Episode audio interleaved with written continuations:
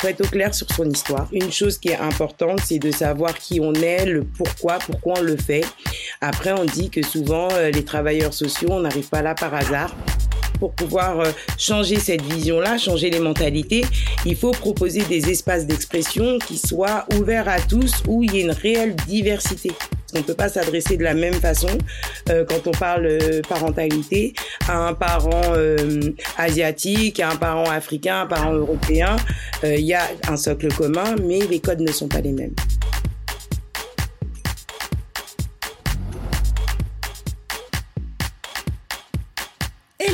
Bienvenue sur le podcast multiculturel qui va explorer les pourquoi.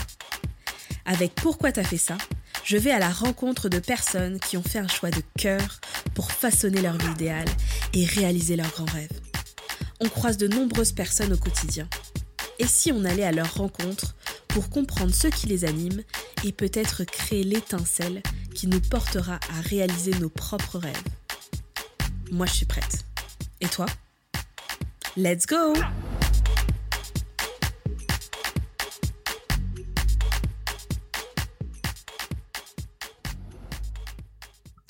Bonjour Aminata, bienvenue dans Pourquoi t'as fait ça? Salut Jade. Merci d'avoir accepté euh, du coup de, me rejoindre. Euh, on a on a parlé euh, ensemble sur Insta.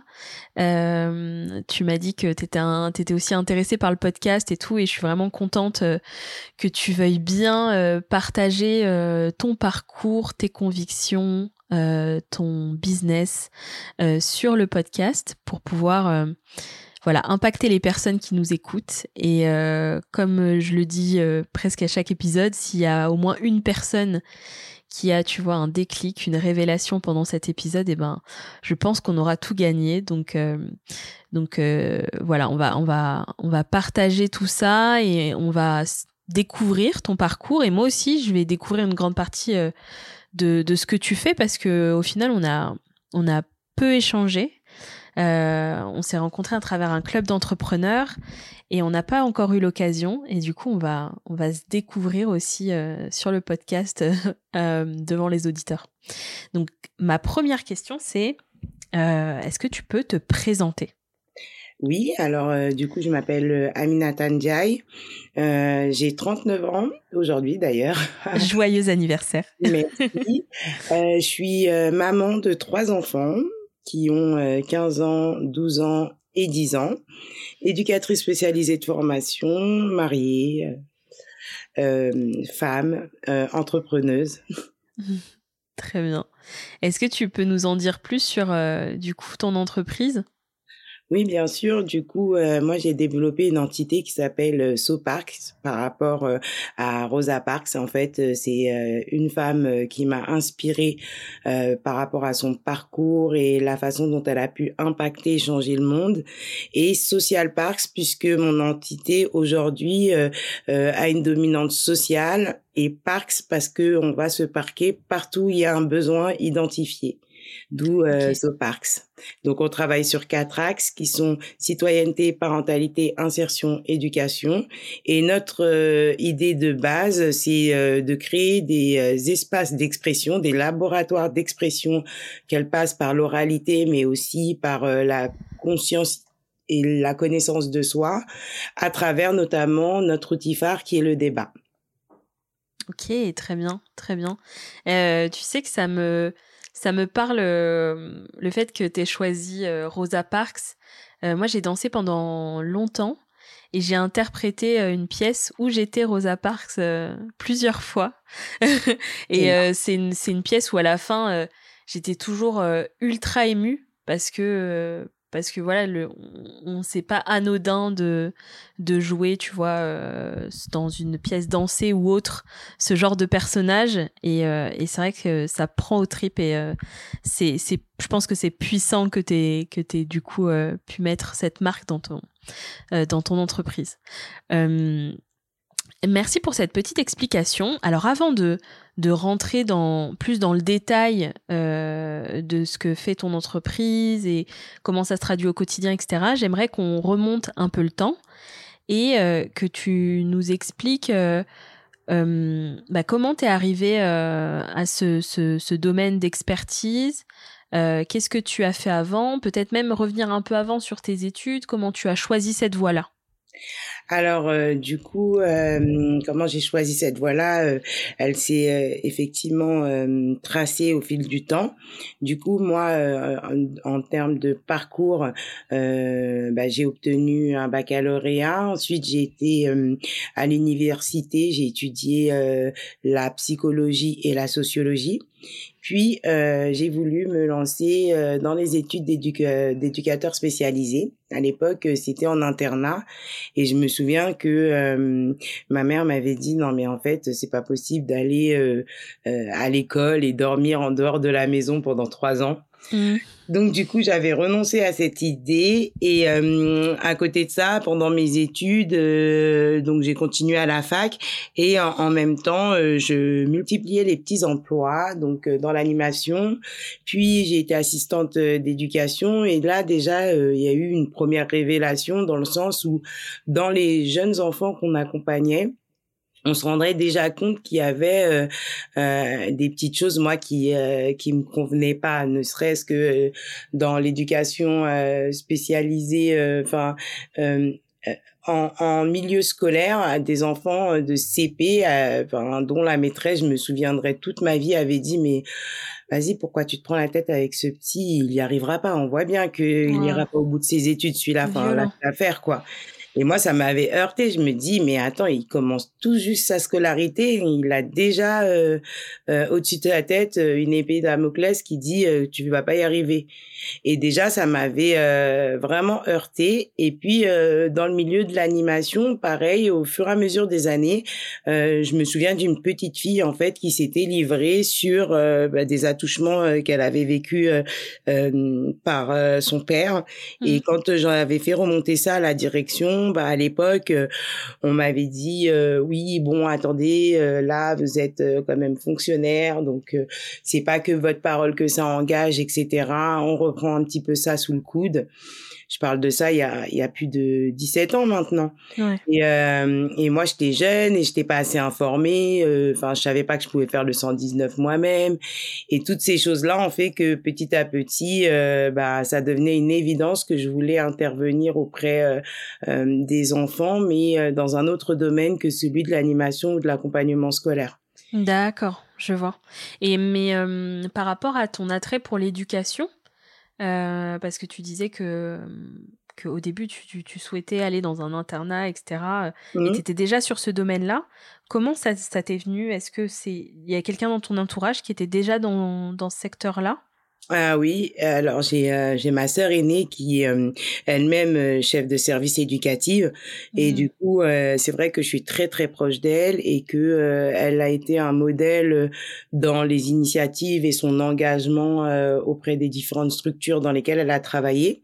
Je regardais ça avec beaucoup d'admiration mais sans pour autant me dire que je ferais la même chose et en fait c'est vrai que les années passant, la maturité prenant le pas sur sur ma jeunesse, euh, euh, je me suis dit mais ouais en fait c'est ça que je veux faire. Je sais pas si je mmh. veux faire exactement la même chose, mais ce que je veux c'est être euh, dans dans l'accompagnement des publics en souffrance.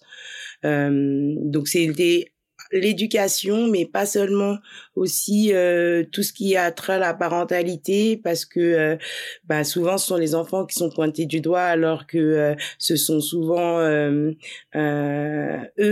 euh, qui sont en fait euh, le symptôme, mais la cause réelle, elle vient souvent des adultes, des mmh. parents ou des adultes qui les entourent. Donc je voulais vraiment euh, travailler dans, dans ce domaine-là, mais en ayant un champ beaucoup plus large que celui de l'éducatif. D'accord, ok. Donc, tu as, eu, as eu cette révélation-là, du coup, quand tu étais dans le milieu de l'animation et, et, par rapport au, aux enfants que tu as pu côtoyer et à des problématiques auxquelles tu as pu faire face. Euh, comment après tu t'es quelles, étaient les prochaines étapes en fait pour aller euh, plus dans la partie éducation spécialisée? Bah du coup euh, j'ai euh, j'ai été mise en disposition et euh, à disposition par rapport à l'emploi que j'avais dans la fonction publique territoriale. j'ai eu mes premiers enfants et j'ai fait mes premiers, mes premières expériences au sein d'une MEX, d'une maison d'enfants à caractère social. Et là, en fait, c'est vrai que pour se lancer dans le milieu de l'éducation spécialisée, bah, c'est c'est assez complet parce que du coup, on est dans l'accompagnement de la vie quotidienne, mais aussi euh, le lien avec les familles et leur insertion, euh, enfin les, les, les, rapports, le suivi de, de, de leur parcours cours de vie, on est vraiment dans un accompagnement euh, de A à Z avec les jeunes. Et en même temps, il y a, il y a la part de prise en charge de leur parcours euh, traumatique parce que ça reste traumatisant d'être euh, mis euh, à distance de sa famille. Mm. Euh, pour certains enfants, c'est nécessaire et leur cheminement faisait qu'ils comprenaient bien l'importance pour eux d'être mm. mis mis à l'écart, mais pour autant, ça reste une souffrance puisque la place des enfants c'est auprès de leur famille. Donc c'est là où vraiment j'ai fait mes premières expériences pendant un bon nombre d'années et puis ensuite j'ai multiplié euh, les petits euh, boulots, euh, que ça soit sur le domaine de du social en centre social. j'ai été voir un petit peu ce qui se faisait du côté du des des accompagnements PJJ, du secteur du handicap, et pour finalement me figer dans la prévention au niveau d'un projet de réussite éducative où là on est vraiment un peu en amont, on, a des situations où il y a de la carence, mais elle peut être affective, relationnelle, liée à la santé, mmh. mais on accompagne plus les familles euh, à, à passer le cap. Alors qu'une fois qu'elles sont euh, à l'ASE, bah là, il y a, y a déjà une, une étape de franchie, on va dire. L'aide sociale à l'enfance, il y a déjà une étape de franchie. Ça peut être les parents qui s'en saisissent ou ça peut être euh, le juge qui, qui préconise qui ordonne. Mais euh, mmh. du coup, euh, l'idée, c'était euh, comment être en amont, vraiment dans cette dimension de prévention. Et puis, c'est comme ça que l'idée de Sopark est née, dans un premier temps avec une amie à moi. Mmh. où on s'était dit, nous, dans, dans notre zone géographique, il y avait des, des rixes, des violences urbaines, mais qui duraient depuis... T'es sur quelle, quelle zone? Dans le 93. D'accord, ok. Et du coup, c'est vrai que à l'époque, nous, euh, enfin notre jeunesse, on a baigné avec euh, des, des conflits euh, intervilles, sauf que les services publics étaient un peu répartis sur différents territoires. Donc, il y a sur une commune, il y avait la sécurité sociale, sur l'autre, il y avait le pôle emploi, l'autre, il y avait la gare qui desservait, enfin toutes les lignes, et mmh. c'était un peu compliqué. Donc, en grandissant, on s'est dit, qu'est-ce qu'on peut faire pour lutter contre ça Et finalement euh, Sopark est devenu une entreprise euh, de consulting en parentalité, citoyenneté, éducation, insertion et éducation. Ok. Ok, ok. Euh, donc euh, là, en fait, tu, tu, as eu cette idée avec, avec une amie. Mais avant, je voudrais, je voudrais revenir, avant qu'on parte sur la création d'entreprise, je voudrais revenir sur, sur ton expérience justement dans l'éducation spécialisée, les différentes, tout ce que tu as pu voir, etc. Et je me faisais une réflexion en t'écoutant. tu as, commencé assez jeune dans ce milieu-là et tu as été confronté à des choses compliquées. Comment tu, toi en tant que jeune femme, comment tu te construis en, étant en contact, tu vois, avec euh, des choses difficiles que d'autres filles de ton âge, tu vois, ne, ne voyaient pas et, et, euh, et avec lesquelles ils n'ont pas grand, enfin, c'est pas grandi, mais pris en maturité, etc. C'est plus sur la construction de la femme que tu es, quel impact ça a eu, comment tu as pu aussi te protéger. Enfin, en tout cas, c'est la vision extérieure que j'ai, tu vois. Je sais pas si si c'est euh, si c'est c'est bien dit comme ça mais je me dis que ça ça doit être quand même assez euh, bah assez euh, assez dur sur certains aspects même si c'est tout c'est c'est c'est c'est enfin c'est incontournable, on va dire. Mais comment toi, tu, tu l'as vécu? Eh ben, je pense que, euh, alors effectivement, c'est lié euh, à nos histoires, mais aussi à nos tempéraments, au-delà de des formations et des accompagnements qu'on va avoir euh, tout en se professionnalisant. Mmh. Déjà, il faut savoir que quand on travaille dans des domaines où il y a souffrance, comme l'éducation spécialisée, on travaille pas seul.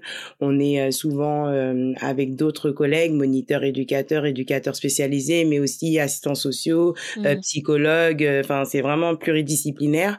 Du coup, déjà nos regards sont croisés, mmh. euh, ce qui nous permet de, prendre du recul sur les situations et d'éviter ce qu'on appelle euh, l'effet miroir. Euh, Parce qu'un jeune qui va être dans une souffrance, bah effectivement, euh, par rapport en, en, lien avec qui nous sommes nous et comment ça vient résonner chez nous, on, on, on aurait tendance à créer un, un lien empathique qui qui qui crée des failles en fait dans l'accompagnement éducatif. Donc euh, c'est vrai qu'il faut avoir, faut être au clair sur son histoire. Je pense que mmh. euh, euh, une, une, chose qui est importante, c'est de savoir qui on est, le pourquoi, pourquoi on le fait. Après, on dit que souvent les travailleurs sociaux, on n'arrive pas là par hasard.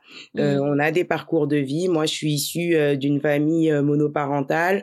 On a, on, on, est sept enfants. Mmh. d'une et, et, voilà, on a été éduqués par ma maman qui elle euh, a tenu la famille à bras le corps et a fait en sorte qu'on puisse euh, obtenir euh, le meilleur de ce qu'elle pouvait nous offrir, que ça soit dans le soin, dans l'alimentation, dans l'éducation, le fait d'être présente aussi dans notre scolarité alors qu'en fait elle disait pas. Mmh. Enfin moi je me souviens qu'elle elle nous faisait réciter nos poésies, elle tenait nos cahiers à l'envers quoi. Donc et elle faisait genre non là c'est pas bon, mais juste par rapport au fait que dans entendre l'hésitation dans nos voix, nous corrigeait. Et du coup, déjà, je pense que j'ai grandi euh, avec ce modèle euh, éducatif et puis euh, issu d'une grande famille d'originaire originaire du Sénégal et de la Mauritanie. très rapidement, mes grandes sœurs ont pris le relais notamment ma grande sœur dont je parlais tout à l'heure qui est, est dans l'éducatif aussi mmh. et puis elle elle avait déjà elle la tête bien sur les épaules des valeurs euh, une certaine exigence vis-à-vis -vis de nous donc je pense que quand je suis arrivée à l'âge de mes 18-19 ans, j'ai fait les erreurs que j'ai dû faire euh, pendant ma jeunesse, mais j'ai pu éviter euh, les les euh, les gros ennuis parce que j'avais un cadre sécurisant, j'étais mmh. j'étais aimée, j'étais dans un dans un enfin voilà, je voyais mon père une fois tout, toutes les deux semaines le week-end, mais ça nous allait complète ça nous allait mmh. et et puis je pense que tout ça a fait que au moment de prendre des responsabilités vis-à-vis d'autres enfants, euh, c'était facilitant mais il y a aussi l'analyse des pratiques qui est pratiquée euh, euh, dans les institutions qui nous aide aussi et qui nous sert de guide euh, pour pouvoir euh, déposer ce qui est difficile dans les accompagnements et, euh, et la clé c'est de pouvoir prendre du recul et pouvoir dire bah là non là je suis submergée et puis d'aller chercher de l'aide auprès d'un collègue ou de trouver des solutions alternatives. Après, euh, en vrai, euh, je pense qu'on s'améliore avec les années et que euh, évidemment que dans mes débuts, cette distance dont je parle aujourd'hui, bah je l'avais pas. Oui, je me oui, tu l'as. entretien où on me disait vous êtes trop empathique, ça va pas le faire. Mmh. Ouais, ouais. ouais, bah j'imagine, j'imagine que, enfin, en fait tu as, aussi, toi, grandi avec ton métier et avec les expériences que tu as eues à travers ce métier-là aussi. C'est ça. Et puis après, les exemples, voilà, étant issus de quartiers populaires, je pense qu'on s'imprègne aussi de ce qui se passe dans dans la vie de quartier, des réussites des uns et des autres, de, des difficultés des uns des autres. Et puis j'ai toujours été assez observatrice donc euh, mmh. on, on, on, voit aussi euh, quand on fait le parallèle avec certaines familles euh, qui pouvaient nous entourer bah tiens dans cette famille il y a le père il y a le mère il y a la mère mais par contre voilà les enfants ils se conduisent de telle ou telle manière et je pense que j'ai passé une grande partie de ma jeunesse à observer un petit peu les différents modèles familiaux qui m'entouraient et et, quelque part, bah, à cet instant, on ne sait pas en fait ce que ça va, en, comment ça va résonner en nous. Mmh. Aujourd'hui, je suis persuadée que oui, c'est un, c'est un vecteur et c'est facilitant dans, dans ma prise en charge et dans mon regard. D'accord, ok. Donc là, tu nous disais que, euh, que à, la, à la suite euh, voilà, des, des, des années que tu as passées euh, dans ces différentes structures et en contact avec, avec bah, pas mal d'institutions de, liées à, l'éducation spécialisée, tu voulais aller plus sur le volet de la prévention. Et, et c'est comme ça que tu as eu l'idée avec ton ami de, de créer cette entreprise. Est-ce que il y avait que cette option pour aller euh, sur euh, le domaine de la prévention. Est-ce que tu n'aurais pas pu, par exemple, intégrer une structure déjà existante? Euh, Comment, comment du coup, tu as, regardé un peu ce qu'il ce qu'il y avait et que tu n'as pas trouvé exactement ce que tu voulais? Comment c'est comment c'est né? C'est une très bonne question puisque euh, à l'initiative, euh, l'association, c'était avec euh, une amie, une de mes meilleures amies que, qui après a commencé à faire sa famille, a fondé sa propre famille et du coup on avait mis ça en stand-by et ça nous a permis de continuer nos expériences dans les différentes institutions, chacune de notre côté. Mmh. Et le projet a évolué complètement différemment puisque à la date d'aujourd'hui, l'entreprise, l'entité Sopark a été euh, a été reprise euh, sur les mêmes idées de prévention et d'accompagnement euh, des publics, sauf que euh, c'est pas avec mon ami de l'époque, mais mais avec mon conjoint euh, qui lui aussi est euh, animateur socio-éducatif, mais aussi a une, une casquette de journaliste, qu'on a mûri, réfléchi le projet et qu'on l'a fait évoluer en le SOPARX d'aujourd'hui. Mmh. Euh, donc du coup, c'était parti d'une première idée qui a fait son bonhomme de chemin, qui a mûri. Et euh, pour répondre à ta question, bah le fait d'aller euh, d'entité en entité, de se rendre compte en fait quand on est dans une institution, on voit le lien qu'on a avec les familles, le, le lien qu'on a avec les usagers, les partenaires, mais on se rend compte aussi des freins euh, qui nous empêchent d'aller plus loin dans notre prise en charge. Mmh. Ça peut être des freins euh, financiers, ça peut être, moi je vous ai dit que j'ai été euh, dans une collectivité territoriale, ça peut être les freins liés à, les, euh, à des choix politiques, euh, à des priorités politiques, mais ça peut être aussi des freins qui peuvent être liés à des personnes, à des valeurs, euh, à une vision. Mmh. Et, et si tu veux, là aujourd'hui, je suis arrivée à un stade où je me dis, quand j'étais dans l'institution, euh, un de mes premiers freins, c'était de rencontrer un professionnel qui allait avoir un l'offre, mais eux deux l'expertise et euh, la vision aussi qui attend un éducateur spécialisé ou un travailleur social dans la posture, dans la prise en charge, dans la façon d'accueillir euh, les publics, leurs différences, leurs souffrances, leur parcours. Mmh. Et on, on, se rendait compte qu'on avait des professionnels qui pouvaient être très bien, mais sur certains domaines, on avait soit le professionnel qui était super carré et super compétent dans son domaine, mais qui n'avait pas du tout cette euh, euh cette euh, approche éducative et euh, empathique dont il peut y avoir besoin par moment, mmh. soit des, des professionnels qui du coup étaient dans le champ de l'éducatif, du social et qui avaient cette posture adaptée à nos publics, mais pas forcément la compétence pour proposer l'action telle qu'on l'avait pensée. Donc même si on construit, au bout d'un moment, on est très limité. Et aujourd'hui, euh, avec euh, mon expertise, mes connaissances, euh, et mon expérience de terrain, je me dis bah finalement en étant hors les murs, je peux intervenir différemment parce que le lien avec les familles, il n'est pas les mêmes, il n'est pas le même quand on représente l'institution et quand on est une entité extérieure. Mmh. On peut euh, travailler un lien de confiance différemment et euh, euh, faciliter l'aller vers. C'est-à-dire qu'aujourd'hui, on sait aussi que, par exemple, tout ce qui est santé mentale, euh, notamment, euh, alors c'est pas uniquement dans notre communauté, euh, c'est vraiment le, les idéaux euh, sur le psychologue, le suivi mmh. psychiatrique, etc. En France, euh, il y a un tabou et les gens ont tendance à nous dire non mais je suis pas fou, mon enfant n'est pas fou, ça va très bien. Mmh. Et du coup, il y a tout un travail à faire en dehors de l'institution pour rassurer les familles et pour qu'elles puissent accepter par la suite l'idée d'éventuellement aller voir. Et du coup, ce travail, il est beaucoup plus facile à faire en dehors de l'institution parce que il y a moins cette euh, méfiance. Et puis, euh, quand on est l'institution dans le dans le cadre institutionnel euh, avec cette casquette de travailleurs sociaux, souvent les gens ils font l'amalgame avec est-ce que tous les services de l'État sont en lien? Est-ce mmh. que parce que l'accompagnement éducatif c'est aussi construire à travers le mensonge par moment des gens et, et quand euh, une personne arrive et qu'elle a un parcours où elle a dû mentir pour des raisons X ou Y, des fois c'est des gens qui n'ont pas les papiers, euh, donc euh, qui ont menti ou qui se sont déclarées femmes seules alors qu'elles le sont pas réellement, mais que leur mari n'est pas mmh. fiable.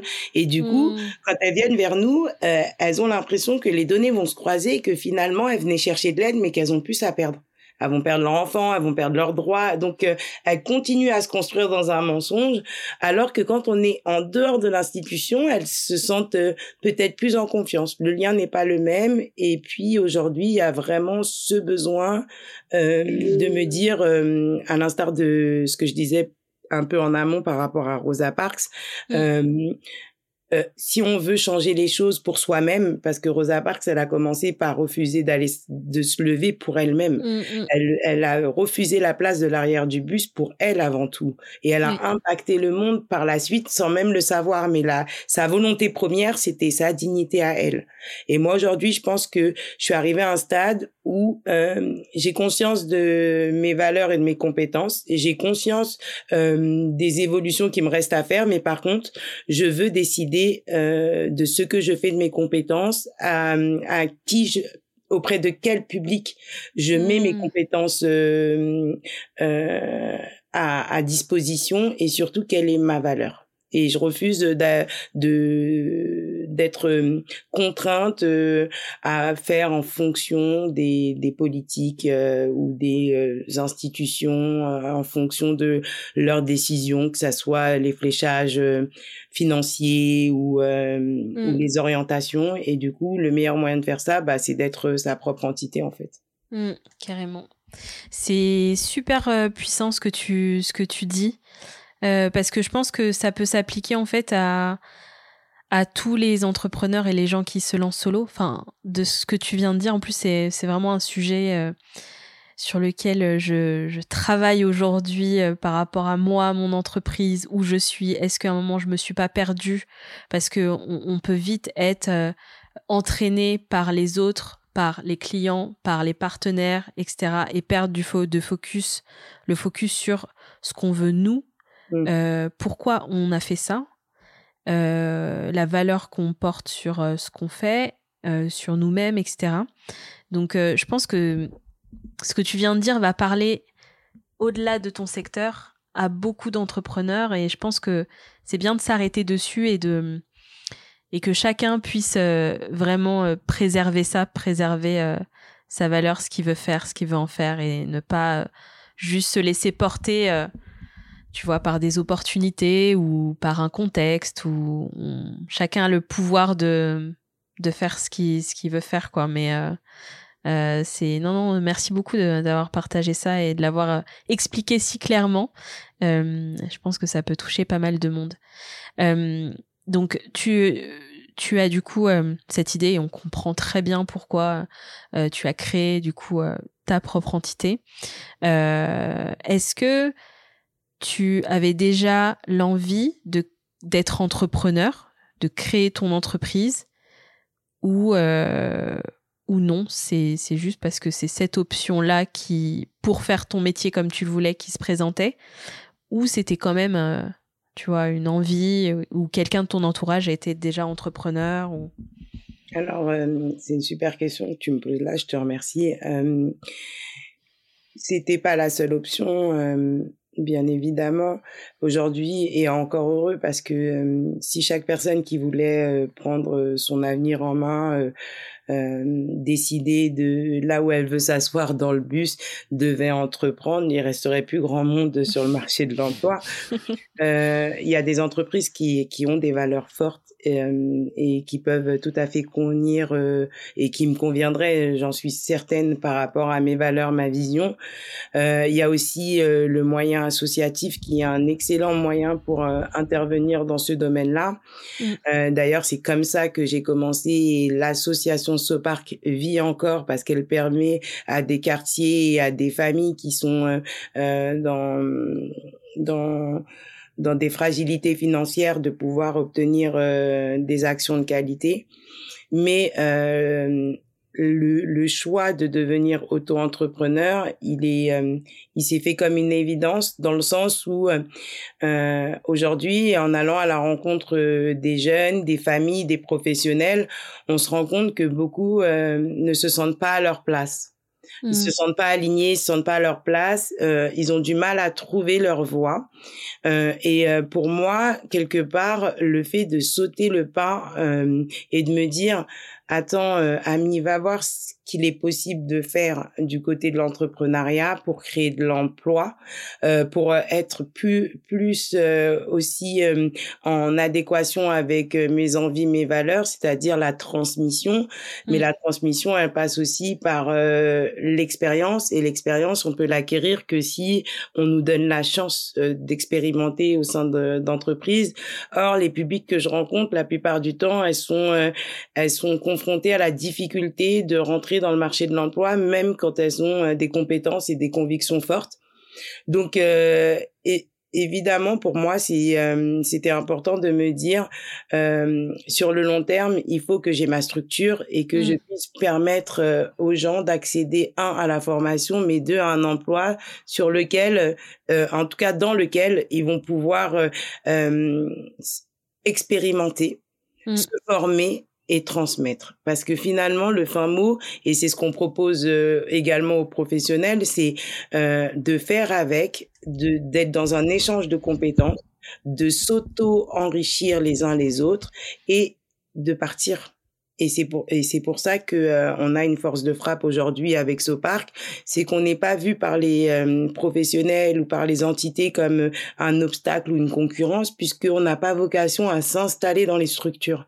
On mmh. vient, on, on distille une énergie, on propose un nouvel un nouveau regard et on s'impose pas en sachant en disant nous on est les sachants, regardez, c'est nous qui savons faire.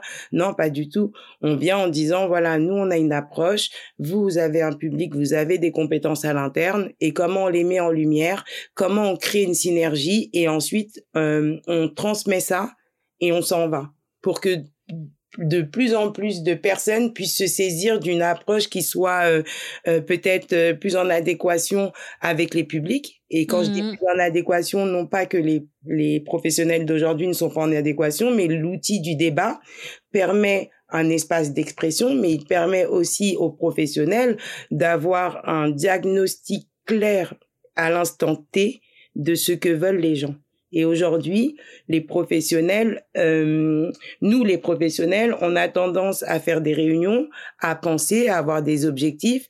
On a posé un diagnostic, on va aller dans un sens et au moment où on est face au public, surtout quand on est dans la relation humaine, on se dit mais je comprends pas ça fait six mois qu'on travaille dessus. Ça fait six mois que les gens arrêtent pas de nous dire qu'il y a un problème avec la, enfin, je peux prendre n'importe quel, euh, euh, par exemple en parentalité, qu'on a un problème à toucher les familles, qu'on a un problème à faire avancer les gens et à les accompagner. Et quand on propose une action parentalité, il y a personne. Mmh. Et eh ben l'outil du débat, il va nous permettre un d'entendre ce que les professionnels veulent donc, on va débattre avec les professionnels et aller jusqu'au bout de la démarche. Mais pourquoi vous pensez ça? Mmh. Rencontrer les familles et faire des débats avec eux pour comprendre quels sont leurs besoins et leurs attentes et comment elles souhaiteraient que ça se manifeste.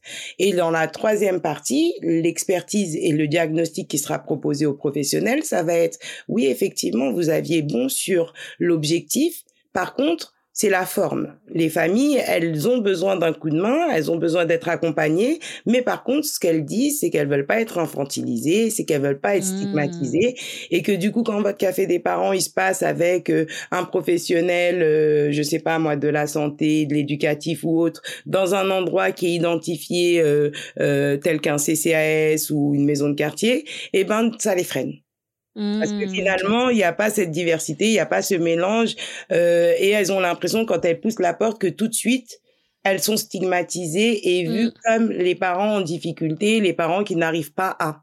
Et du mmh. coup, pour pouvoir euh, changer cette vision-là, changer les mentalités, il faut proposer des espaces d'expression qui soient ouverts à tous, où il y ait une réelle diversité diversité euh, sociale, diversité ethnique, mais euh, à la fois qu'il y ait une compréhension de l'ethnologie et de la culture des uns et des autres. Parce qu'on ne peut pas s'adresser de la même façon euh, quand on parle parentalité à un parent asiatique, à un parent africain, à un parent mmh. européen.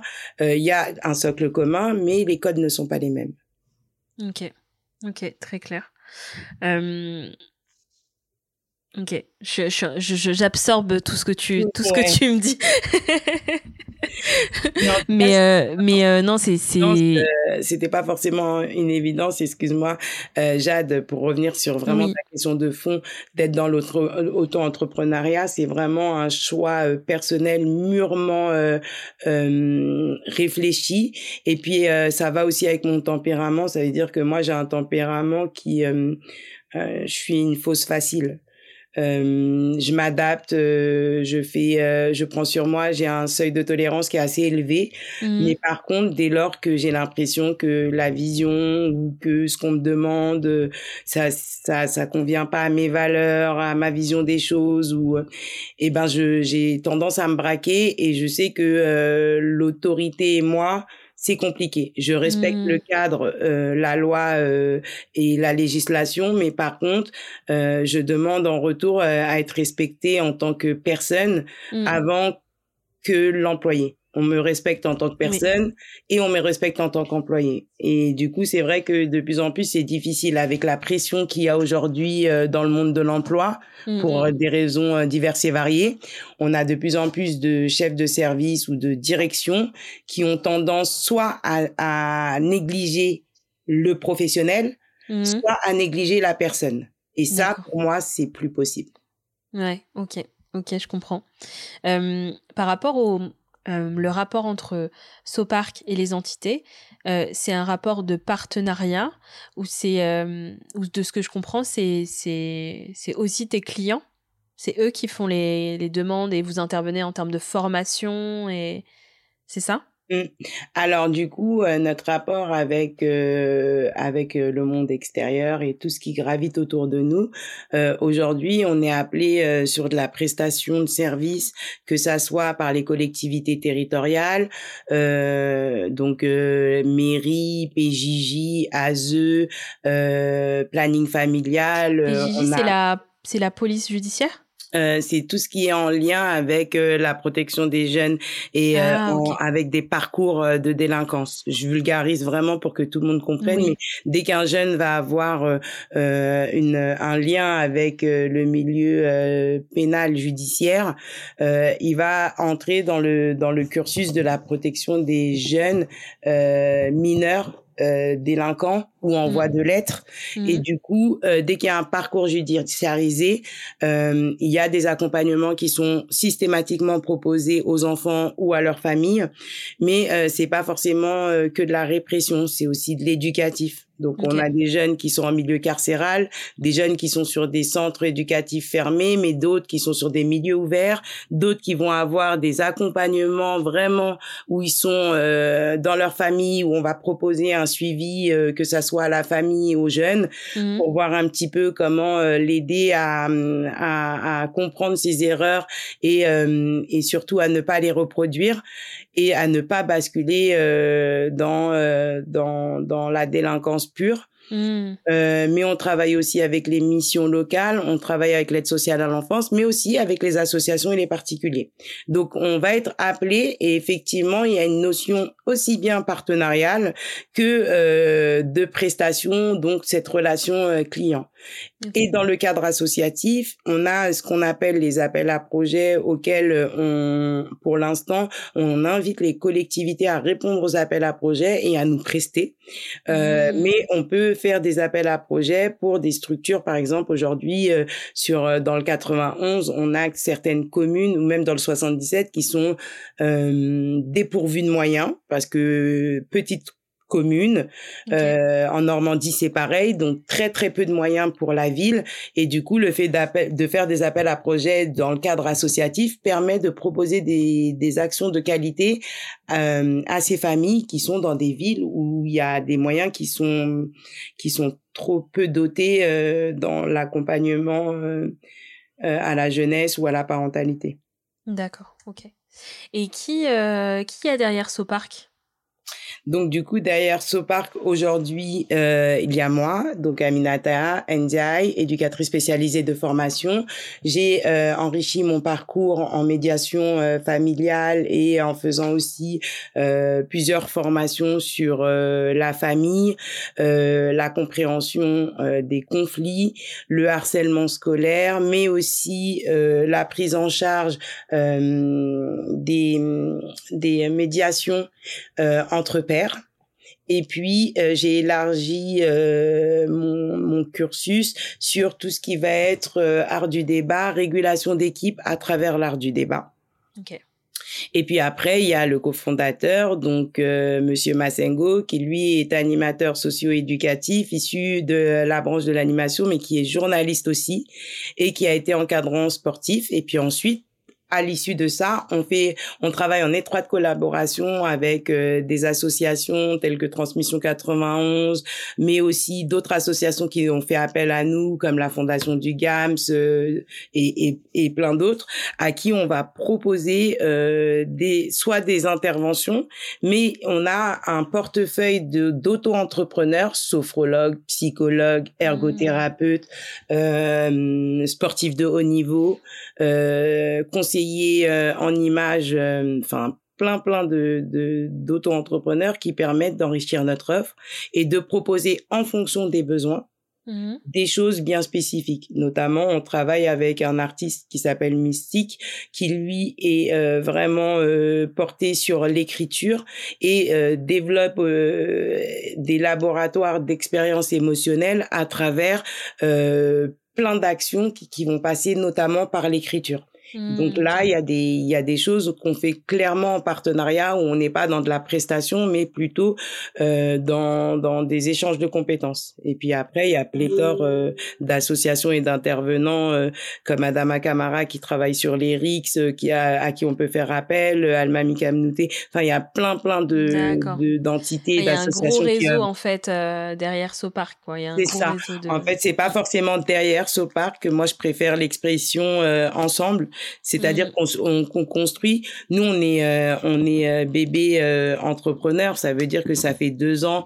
notre association, elle, date de 2014, mmh. mais en tant qu'auto-entrepreneur, ça fait deux ans qu'on étudie le marché, donc on est très humble et on est vraiment dans cette phase de faire connaissance, se faire connaître, créer du lien, du partenariat. Et ça, ça met du temps puisqu'on travaille quand même avec des publics en fragilité et en souffrance. Mmh. Donc donc, euh, créer du partenariat, c'est très bien, mais savoir avec qui on le crée, c'est encore mieux. Donc, il y a toute cette euh, dimension de faire connaissance, observer les uns les autres, voir ce que chacun peut proposer, euh, quelles sont nos visions, pour ensuite mettre en place des, projets concrets sur le territoire. D'accord, ok. Et je me posais la question, quand vous, vous avez, vous avez eu cette idée, même peut-être au, stade de au tout début, euh, au stade de l'association, comment vous avez réussi à convaincre euh, par rapport à votre concept euh, les différentes parties prenantes? Ah ouais, là ça a été... en fait, tout à l'heure, je sais pas si, si tu te souviens, je te parlais de apprendre par le faire. et mmh ben on, on, on, arrive à convaincre en faisant.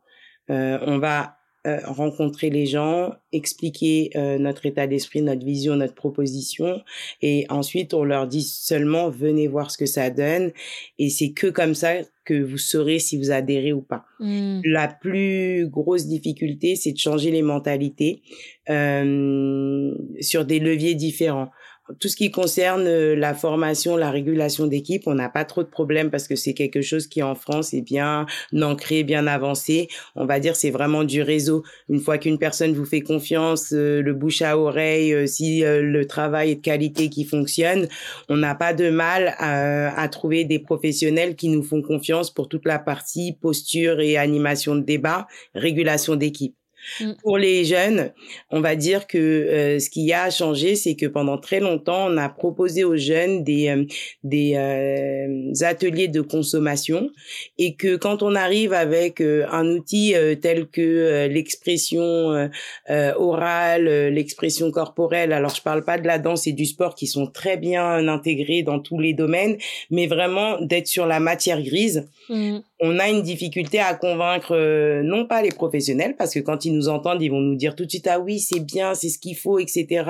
Faut éveiller les confiances, les consciences, faut faut faire changer les mentalités, faut les faire réfléchir, etc. Mais d'aller inscrire sur le planning euh, d'activité, euh, soirée débat, euh, c'est compliqué. D'aller annoncer soirée gestion des émotions, c'est compliqué. Donc du coup, le, le plus gros frein, c'est de convaincre les professionnels qui sont déjà convaincus de la plus-value de l'action de mmh. la proposer aux jeunes. Ah, ok. aujourd'hui, il y a un double niveau, quoi. C'est ça. Ça va être parc astérix, ça va être bowling, ça va être football, ça va être olympiade.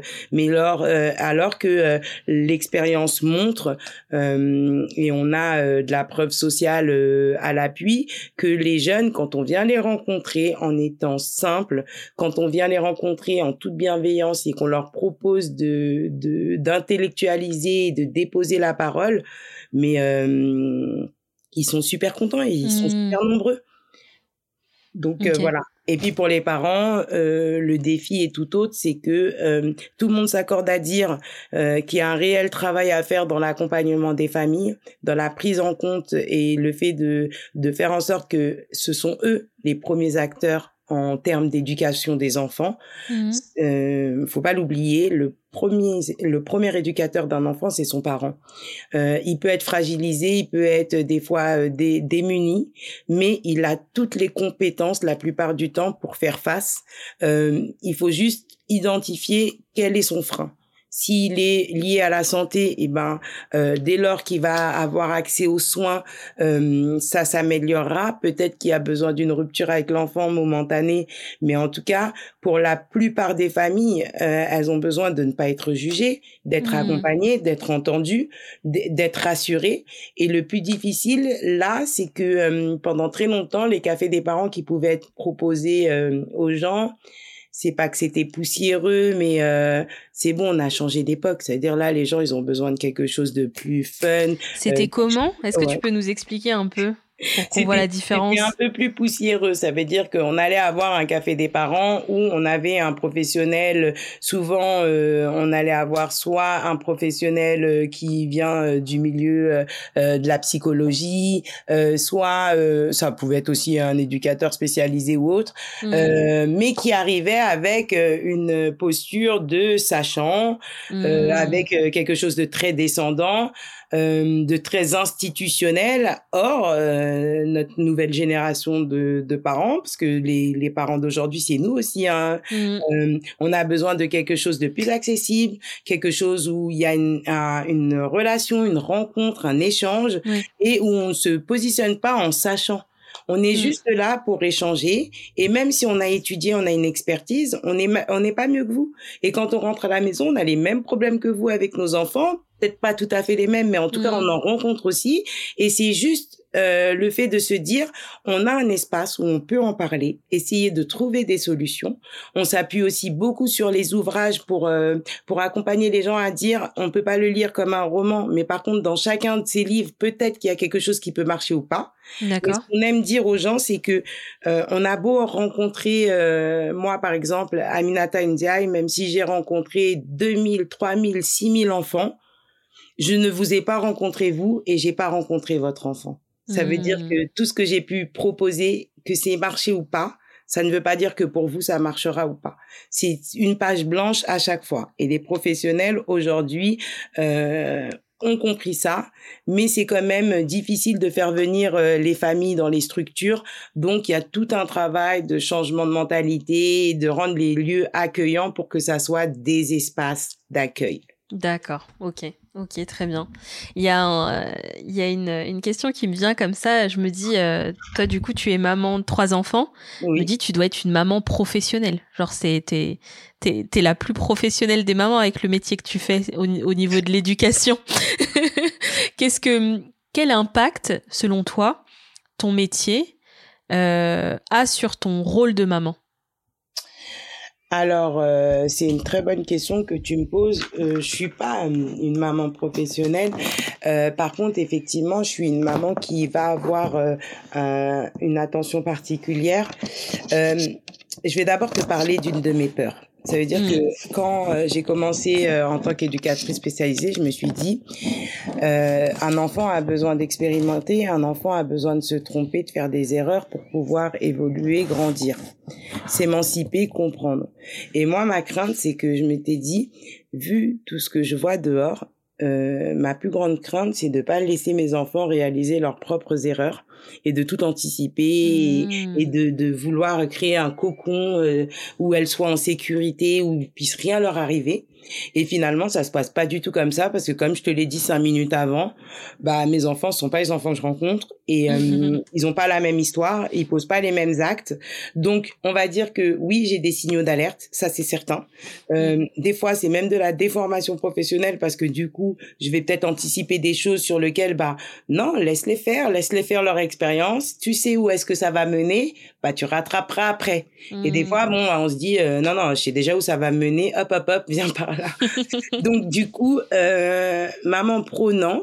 Et puis je pense aussi que euh, en grandissant, nos enfants nous imposent aussi en fonction de leur tempérament et de leur propre identité, ce qu'ils veulent et ce qu'ils veulent pas. Donc, ce sont les premiers à pouvoir te dire, oh, c'est sympa, mais par contre, on n'est pas au boulot là. Mm. Donc euh, voilà. Après, c'est clair que c'est une plus-value dans euh, euh, euh, l'approche, la compréhension de certains signes qui pourraient passer au travers, mais ça n'empêche que je suis pas à l'abri demain que mon enfant vive une situation difficile, qu'il soit impliqué dans un dans un dehors ou qui soit victime de, de harcèlement et que euh, tels tous les parents du monde, je ne vois pas les signes euh, mmh. de moi-même parce que euh, il y a l'affect avec nos enfants qui n'est pas le même affect qu'avec les enfants de l'extérieur. maintenant, maman super pro, non non, je pense maman comme comme une autre. Euh, qui est assez haut, qui est assez bas, euh, qui fait ses erreurs, euh, qui peut avoir des, des, comportements excessifs, colériques, des incompréhensions, des mots mmh. qui dépassent la pensée, comme tout le monde. On va dire que la plus-value, c'est que je le conscientise mmh. et ce qui va être important, c'est qu'est-ce que j'en fais. Oui, ok, ok, je comprends. on n'a pas parlé euh, là, je, pense justement, enfin, je pense aux écoles. Est-ce que, euh, du coup, euh, Sopark et ton équipe, enfin, les gens qui, la composent, est en relation avec les écoles? Est-ce qu'il y a des, choses qui sont faites à ce niveau-là? Alors oui, effectivement, euh, un de nos partenaires sont les établissements euh, scolaires, euh, primaires davantage que le collège, mais le collège aussi. D'ailleurs, ce soir, avec la FCPE, les groupes de parents d'élèves, on mène un atelier sur justement l'harcèlement scolaire. Donc on travaille beaucoup sur l'harcèlement scolaire, les risques psychosociaux dans les établissements scolaires et surtout dans le fait de permettre aux enfants de rêver et de se rendre compte à quel point ils sont précieux pour mmh. pouvoir les encourager à aller euh, au bout de leurs rêves et de créer du lien dans les endroits où euh, notamment il y a beaucoup de violences euh, liées au RIX et à la prostitution juvénile pour mmh. justement donner confiance aux enfants, travailler sur les relations affectives et sexuelles parce que aujourd'hui on sait que c'est une obligation légale normalement dans les établissements il devrait y avoir trois heures dispensées par an on sait mmh. qu'il y a moins de 10% des, entre 10 et 15% des établissements en France qui, euh, qui le font. Ah, qui le font vraiment, d'accord. Ouais. Donc, euh, parce qu'il y a une difficulté, parce qu'il y a un manque de formation euh, des enseignants à qui on demande, mais c'est pareil, on veut pas, on veut parler des relations affectives et sexuelles. Où en sommes-nous nous-mêmes euh, vis-à-vis de nos propres relations affectives et mmh. sexuelles Sommes-nous en adéquation avec ce qu'on fait, ce qu'on entend, euh, pour pouvoir en parler avec euh, les jeunes? Donc mmh. Euh, voilà, la prostitution euh, juvénile, c'est pareil. C'est, euh, c'est, ce sont des, des sujets importants. Et je pense que la difficulté pour les établissements scolaires, c'est de faire confiance aux institutions qui sont prêtes à leur donner un coup de main pour travailler sur ces problématiques. Mais bon. Ok. Il y a du chemin, mais on y va. Ok, ok, très bien. est-ce que tu peux nous donner un peu un exemple d'une journée type de ce que tu fais euh, pour qu'on voit un peu comment se compose ton quotidien? Alors, euh, ce qui est extraordinaire et ce qui me plaît, c'est qu'il n'y a pas de journée type. Il n'y a pas de journée type puisque euh, à partir du moment où on n'a pas notre propre structure et qu'on intervient euh, dans toutes les structures de France et au-delà, mmh. on va s'adapter en fonction des différentes structures. Donc, je sais pas si je te parle peut-être de ma journée d'hier. Bah, le matin, on a été, on a été dans un établissement scolaire où on était sur de la prévention de la violence et euh, en train de mettre en place des choses au niveau des ambassadeurs euh, euh lutte contre les harcèlements scolaires. L'après-midi, par contre, on était plutôt sur une réunion en fait dans Paris, la réunion de lutte contre les RICS euh, et du coup, c'était un groupe de travail euh, euh, multipartenarial avec euh, mmh. plusieurs partenaires sur lequel, avec lesquels nous travaillons déjà, mais d'autres avec lesquels nous sommes en voie de, de, créer des projets, des synergies. Et puis sur la soirée, c'était un café des parents à domicile. Donc en fait, il n'y a pas de journée type. Et puis il y a des journées où je vais être sur de l'administratif pur et dur sur le temps de, de matinée mmh. et en intervention uniquement le soir. Donc vraiment, il y a pas de journée type. Ce que je peux dire, c'est que euh, finalement, mes journées sont ponctuées entre charges administratives, euh, démarchage, rendez-vous téléphoniques pour parler de mon entité, euh, décrocher des contrats et euh, prise en charge des publics, que ça soit jeunesse, professionnelle ou famille.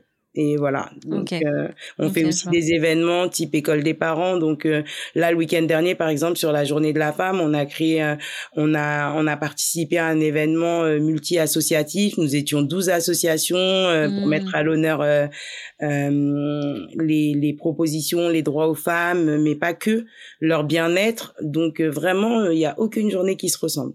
La seule chose, c'est que tous les jours, je suis face à un public euh, euh, où il y a une souffrance, où il y a une envie d'améliorer des conditions de travail ou des conditions de vie pour les publics. D'accord, ok, ok.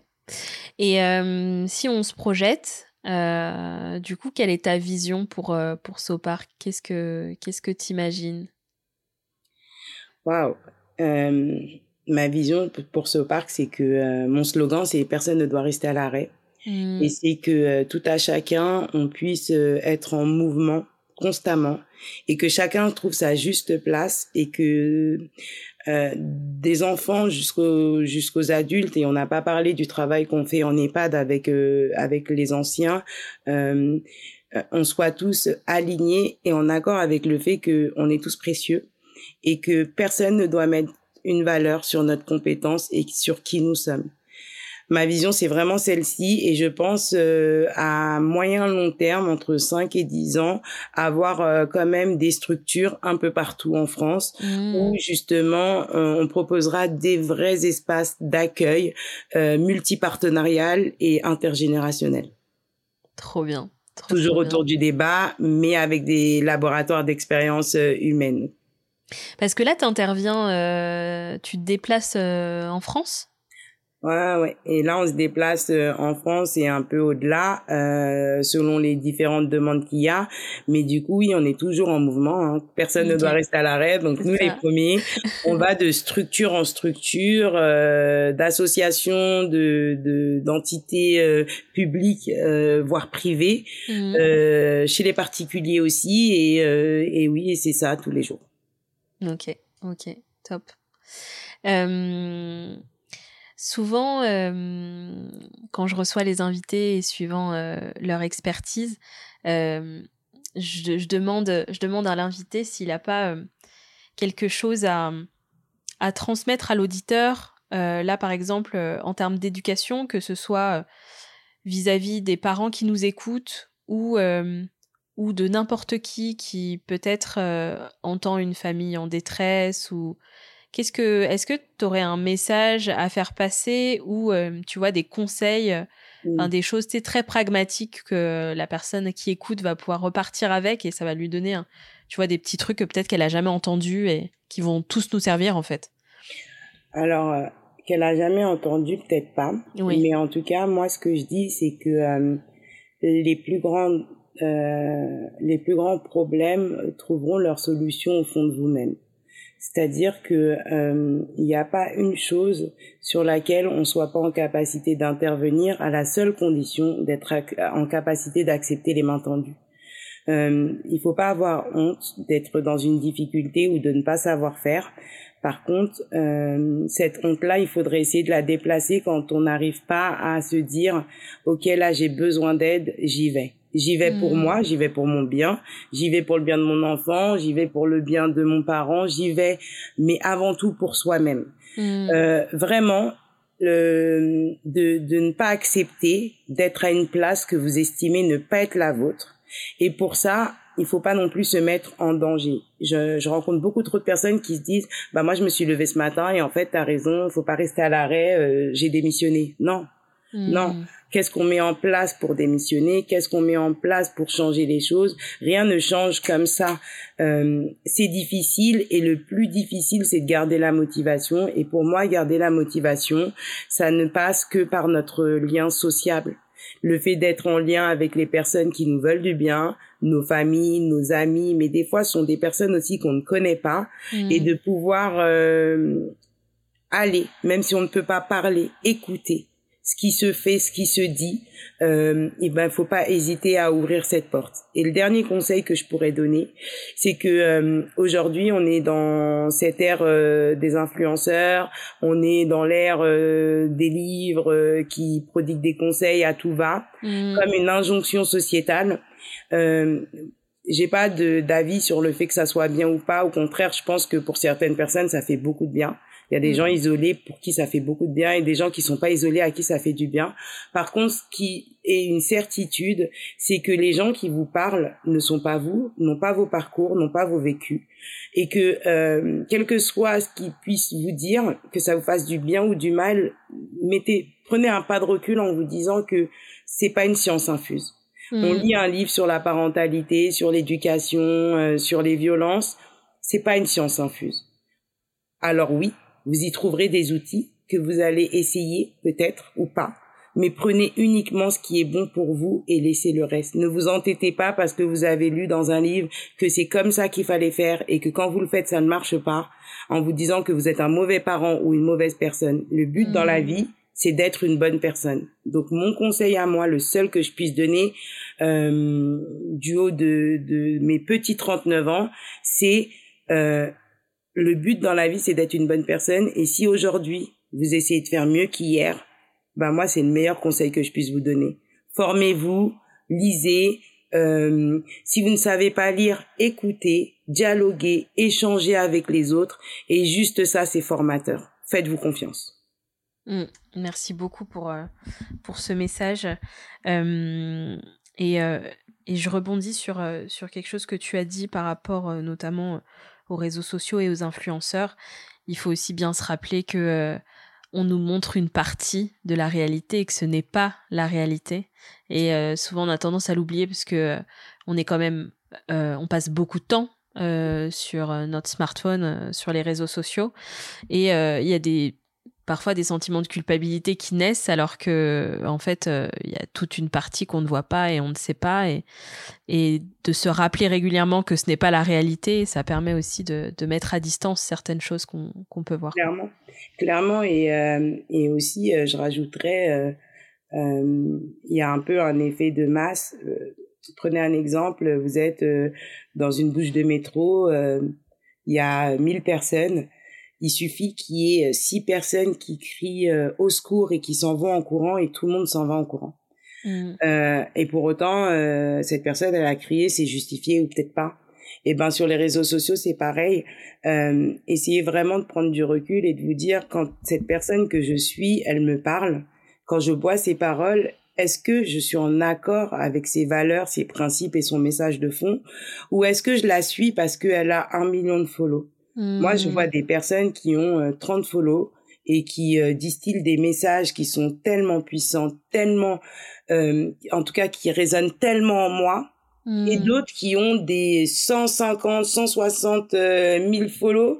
Et, et quand je les écoute, je me dis, mais non, et en fait, on a le droit d'avoir cet esprit critique et se dire que c'est du divertissement.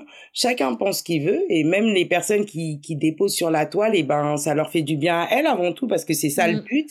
Mais vous ne vous culpabilisez pas de ne pas avoir cette vie-là ou de pas avoir ces centres d'intérêt. Et, euh, et je te disais euh, peut-être euh, une dernière chose vis-à-vis -vis de nous, adultes et parents, c'est par rapport à nos enfants qui se construisent euh, dans un monde euh, qui est pas le même que celui qu'on avait à notre époque euh, via les réseaux. Et du coup elles elles ont pas forcément eux nos enfants ils n'ont pas forcément la maturité pour prendre du recul déjà nous en tant qu'adultes c'est mmh. difficile et on se retrouve avec une jeunesse qui se construit à travers des réseaux pour qui eux c'est une réalité leur réalité et notre rôle à nous en tant que parents là il va être très important de leur rappeler que c'est fictif euh, t'as 120 000 follow, appelle-les et vois combien vont venir dans ta salle. Ils seront, euh, ils sont 13. Mm. La plupart des gens, ils habitent euh, dans des zones géographiques qui sont même pas les tiennes, euh, autour de la tienne. Ils ont aucun intérêt pour pour ta propre personne, mais c'est juste un monde fake en fait. Et et on se retrouve avec de plus en plus de jeunes filles qui tombent dans des travers et euh, qui s'éloigne euh, bah, de, de la réalité de la vie. Et, euh, et je pense que notre rôle à nous en tant que parents, le plus difficile pour le coup, c'est celui-là. Euh, c'est pas de les couper de, de, de l'internet et des réseaux parce que c'est leur univers Mmh. Mais c'est de leur apprendre le discernement, le bien et le mal, et surtout le respect d'elles-mêmes. Et qu'est-ce qu'il est normal de montrer et qu'est-ce qui n'est pas normal de montrer? Parce qu'aujourd'hui, il y a vraiment un amalgame qui se fait parce que euh, une jeune fille qui se dénude devant un écran et qui a 120 000 follow, eh ben comment tu vas expliquer toi à ton ado à la maison que c'est pas normal de le faire? Mmh. Euh, c'est pas normal de le faire parce qu'à un moment donné, il faut respecter ton corps et cette pudeur que la toile, et eh ben ça, une fois que c'est sur la toile, ça ne disparaît pas. Mais notre notre euh, notre discours, il sonne tellement creux à côté de ce qu'elle voit elle et ce que font miroiter les autres derrière leur écran. Or, bah tu l'as dit toi-même, euh, on montre que ce qu'on veut montrer. Une fois que j'ai coupé ma caméra, bah peut-être que je suis en train de pleurer, peut-être que je suis mmh. malheureuse, peut-être que je suis esselée, euh, peut-être que je joue un, un, un rôle et, et je, je serai le seul à le savoir en fait. Une fois que je vais couper ma caméra, il y a que moi qui sais ce qui m'appartient et ce qui ne m'appartient pas. Il y a mmh. des gens qui, euh, qui qui tournent des vidéos, c'est même pas chez eux. Euh, et pourtant, ils louent l'appartement toute la journée, ils vont tourner des vidéos toute la journée, comme si c'était chez eux. Or, et c'est pas chez eux. C'est pas chez eux, c'est pas leur intérieur, ce sont pas, c'est pas leur matériel, mais ils te font croire que voilà la vie de rêve que j'ai. Donc, il y a un réel travail à faire au niveau de notre, de notre jeunesse. Carrément. Et est-ce que toi, tu observes, parce que là, la, la, génération euh, qui est sur les réseaux, etc., et, ben, la, les, les, plus vieux, entre guillemets, ils commencent à, avoir la vingtaine, etc., et ils commencent à être... Il y a des jeunes parents. Euh, Est-ce que toi, tu observes euh, du coup l'impact euh, par rapport au réseau sur les jeunes parents? Parce que là, tu parlais des enfants, mais là, il commence à y avoir les parents. Et c'est vrai que de l'extérieur, moi, quand je vois les parents euh, sur les réseaux, euh, tu vois, ça m'interpelle. Je me dis, mais bah, vu que eux ils sont matrixés entre guillemets, enfin ils sont déjà dans ça, qu'est-ce qu'ils vont du coup transmettre, tu vois, à leurs enfants? Bah ouais. Après, clairement, tu as mis le, doigt dessus, c'est-à-dire que euh, quand on parle parentalité, quand on parle des enfants, on sait que les enfants sont des éponges et que nous, on a notre rôle pour être euh, exemplaire et alors que nous-mêmes on a basculé dans les travers des réseaux d'être hyper connecté d'être euh, hyper visible ou en tout cas de regarder euh, toute la journée de scroller ce qui se mmh. passe etc et du coup nos enfants ils reproduisent. Donc c'est très compliqué. Et, et, je pense que il y a une il y a il y a il y a des parents qui disent ouais mais moi je suis adulte je sais ce que je fais Sauf que nos enfants, ils se construisent en fonction de ce qu'on dit nous. Et ils voient aussi qu'on adapte nos comportements en fonction des réseaux. Ils voient comment on se comporte en fonction des réseaux. Donc, en fait, ils sont dans ce mimétisme. Mmh. Euh, et ce qu'on voit, c'est que c'est très difficile parce que euh, nous, on est... Euh, alors, la génération 70-80, là, et celle d'après, encore, elle est un peu née avec les réseaux. Mmh. On, on apprend, on découvre on découvre un monde qu'on connaissait pas et en même temps on entend les travers, les risques, mais en même temps on est fasciné par cette technologie euh, qui nous-mêmes nous dépasse. Donc en mmh. fait, c'est très difficile de prendre du recul quand nous on est fasciné par quelque chose et de dire à son enfant non non c'est pas bon pour toi alors que nous-mêmes on est curieux de voir euh, euh, ce qui s'y fait, etc. C'est pour ça qu'on parle d'éducation au réseau et peut-être que même nous, en tant qu'adultes, bah, il est bon de se fixer aussi des règles euh, sur notre consommation, sur le nombre d'heures qu'on y passe et à quel moment nos enfants, ils sont pas avec nous 24 heures sur 24. Une fois qu'ils sont couchés, si tu veux passer euh, trois heures sur les réseaux, bah, déjà, ils sont pas là. Et mm. puis aussi, euh, quel est le contenu que tu vas voir? Quel est le contenu que tu t'autorises à voir quand tes enfants sont là et quand ils sont pas là? Et mm. euh, ce qu'il faut savoir aujourd'hui, c'est que les réseaux euh, on en parle comme étant euh, le diable et tout, euh, alors que les réseaux sont aussi une réelle force de frappe pour cette jeunesse. Il y a un outil ici que nous on n'avait pas, sur lequel ils peuvent faire des recherches, découvrir le monde, mm. créer leur CV, créer leur média en ligne, se faire connaître, faire connaître des initiatives, créer de l'emploi, trouver de l'emploi. Donc, en fait, c'est comment on se sert des réseaux et qu'est-ce qu'on y consomme.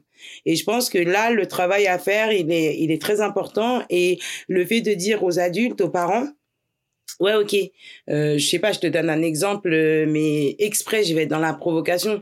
Toi, tu es un parent, tu regardes du porno. Est-ce que tu regardes du porno à 8 heures du matin devant tes enfants?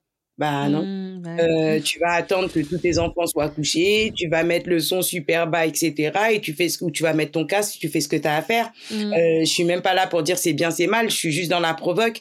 Mais du coup, comment ça se fait que toute la journée, on regarde des contenus euh, sur nos réseaux sans se soucier de la violence que ça renvoie, du message, euh, de la vulgarisation de la femme ou euh, du de l'appel à la haine? Et mmh. ça, en présence de nos enfants toute la journée. Bah en fait, peut-être que justement, faut se questionner sur le contenu qu'on regarde, combien de temps et qu'est-ce qu'on sacrifie quand on est sur les réseaux et qu'on n'est pas euh, posé avec ses enfants à table parce que le portable il est là. Mmh. Après, je dis pas que c'est difficile ou que c'est pas difficile. Et puis il y a des gens qui ont créé tout un business autour des réseaux, mais même si c'est ton business, bah on n'est pas des esclaves. C'est-à-dire qu'on travaille pas 24 euh, heures sur 24. On n'est pas censé travailler 24 heures sur 24. On est des êtres sociables. On est censé travailler oui, prendre plaisir à travailler, mais quand on a une famille, quand on a des enfants, quand on a des responsabilités, bah c'est euh, à quel moment on met la priorité sur notre vie de famille ou notre vie professionnelle? À quel moment on décroche, même si mon boulot, bah écoute, à un moment donné, faut faut se fixer des limites. Et je pense que le seul moyen d'y arriver, c'est ça, c'est de montrer aussi à nos enfants. Et on parlait d'exemplarité, c'est que euh, aujourd'hui, si nous on est en train de travailler 24 heures sur 24 et qu'on se cache derrière nos, nos, téléphones, derrière les réseaux en disant oui, mais c'est mon job et que c'est 24 heures sur 24, qu'est-ce que ça induit chez l'enfant? Mm. Bah, du coup, lui, il peut accepter d'aller euh, au bureau 24 heures sur 24 où son patron, il l'appelle à minuit, il répond et puis il descend, il met ses chaussures et il va faire de la compta parce que euh, ça peut pas attendre demain. Donc, en fait, il y a tous ces messages paradoxaux et, euh, et comme je te disais, toute cette fascination qui, qui est là et qu'il faut dompter aussi. Ouais, ouais, carrément. C'est euh, c'est vraiment un sujet qui revient beaucoup avec mon mari. J'ai deux enfants en bas âge, 5 ans et 2 ans. Et, euh, et en plus, moi, je travaille dans le digital. Donc, du coup, je suis ultra connectée. Euh, et, euh, et en fait, on n'est pas exemplaire du tout, mais on essaye et des fois, ça vient par cycle. Il y a des fois où on n'est pas bon. Il y a des fois où, on, on, on, fait mieux, tu vois, de, euh, de pouvoir déconnecter, euh, d'expliquer et puis aussi de faire attention parce que des choses qui nous nous paraissent pas violentes sont violentes pour les enfants et en plus euh, celui de 5 ans il est hyper sensible et c'est à dire qu'il peut même pas regarder un Disney pour lui c'est violent. Enfin c'est du c'est c'est il y a des scènes qui que lui ne supporte pas. Et euh, et je pense que ouais c'est c'est vrai que ce truc de règles euh, c'est ce qu'on c'est ce qu'on se dit. On se dit bah non bah là on va chercher les enfants on est avec les enfants on est avec les enfants quoi. C'est à dire que je pose mon téléphone mon téléphone il est loin euh, je m'assois avec eux et je joue avec eux. Enfin je pense que c'est pas ça ça se fait pas en un claquement de doigts non. Mais à force de le répéter, à force de se contraindre, etc., ben, on s'instaure aussi de nouvelles habitudes euh, qu'on n'avait pas quand on n'avait pas d'enfant en fait. ça, Après c'est euh, tu vois Jade c'est clair que c'est pas facile et nous les premiers mais par exemple il y a faut faire la différence entre deux choses. Si c'est ton outil de travail que tu travailles bah euh, même si tu travailles à domicile tu tu crées un climat euh, autour de ton domicile qui dit à ton enfant attention là je travaille ça veut dire que il sait que tu travailles qu'il doit pas venir te déranger qu'il doit pas faire du bruit parce que potentiellement tu es en train d'enregistrer un podcast ou quoi que ce soit. Mm. donc tu es isolé. Donc en fait quelque part, ça aussi, ça conditionne l'enfant à dire, là, maman travaille, donc effectivement, je vais être sur les réseaux, etc., je vais être mmh. connecté, mais je suis dans le cadre de mon travail. C'est comment on fait la différence entre quand on est dans notre cadre de travail et quand on l'est pas. Et aussi, sans tomber dans le travers de c'est pas parce que je suis pas dans mon cadre de travail que je peux pas aller sur les réseaux, mais c'est comment j'y vais et comment je me rends quand même disponible pour ce qui se passe autour. Et puis, on est, personne n'est parfait. Moi, je te raconte une scène euh, d'il y a pas très longtemps. Donc, je, je t'ai dit, mes filles, elles ont 10, 12 et 15 ans. Mm. Et en fait, on était au salon et moi, j'étais sur mon, sur Insta. Et mon mari, il était sur Insta aussi ou je sais pas sur quel réseau. Et en fait, on était posé sur le canapé et on était comme ça en train de scroller. Et, euh, c'était un week-end. Hein. Mm. Et en fait, tu as ma fille euh, de 15 ans qui arrive et qui prend une photo et qui l'envoie sur le groupe de la famille en disant ah, bah dis donc les parents nouvelle génération ça donne ça. et donc on était morts de rire, mais en même temps c'est un rappel. C'est-à-dire que si on est, vigilant à ce qui se passe autour, en gros, la petite, elle te dit, bah là, moi, je sors de ma chambre et la vision que j'ai, c'est maman, papa sur leur portable comme ça. Alors que euh, c'était peut-être les cinq seules minutes de la journée, mais tu peux lui expliquer. Hein. Oui. Et laisse tomber. Euh, même quand elle te regarde, elle a tout dit. Et là, c'est qu'est-ce que tu fais? Est-ce que tu dis ah ouais c'est vrai tu poses ton portable ou est-ce que tu lui rétorques bah j'ai bien droit à cinq minutes ou c'est comme toi et, et qu'est-ce que ça induit? Et Du coup bah quand demain mes trois filles, elles seront sur leur portable et que je vais venir et que je vais avoir cette vision, bah, c'est la même chose. Donc, c'est comment on, on, prend conscience de ça et comment aussi, euh, tu vois, on crée d'autres moments d'échange et de partage.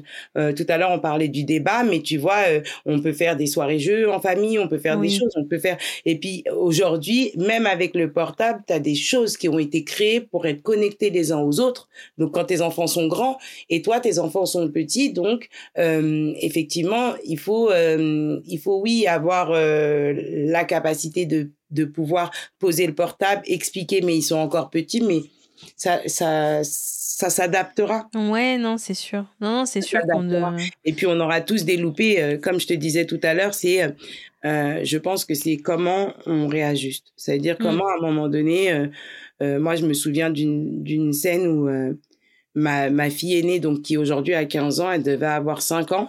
Et en fait, à l'époque, du coup, mon conjoint et moi, on devait avoir 25 et 30 ans respectivement. Ok. Et en fait, on écoutait plein de musique, on regardait plein de clips, etc. Mais franchement, c'était trop l'ambiance.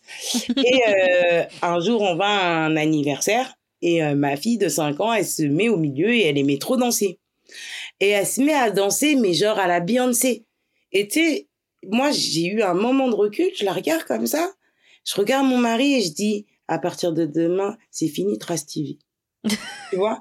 Et, bah ouais, ouais oui, c'est mignon, elle danse, mais elle a 5 ans. Et quand j'ai vu comme l'expression corporelle, elle dansait trop bien. Mais c'est pas le problème, c'est que c'est pas une danse adaptée d'un enfant de 5 ans et ça nous a montré à cet instant précis notre consommation de clips, etc. Et c'était mm. trop violent et du coup à partir de ce jour-là c'était Mickey et compagnie tu vois. Mais euh, c'est comment comment on se réajuste en fait tout ça. Oui voilà oui c'est ça.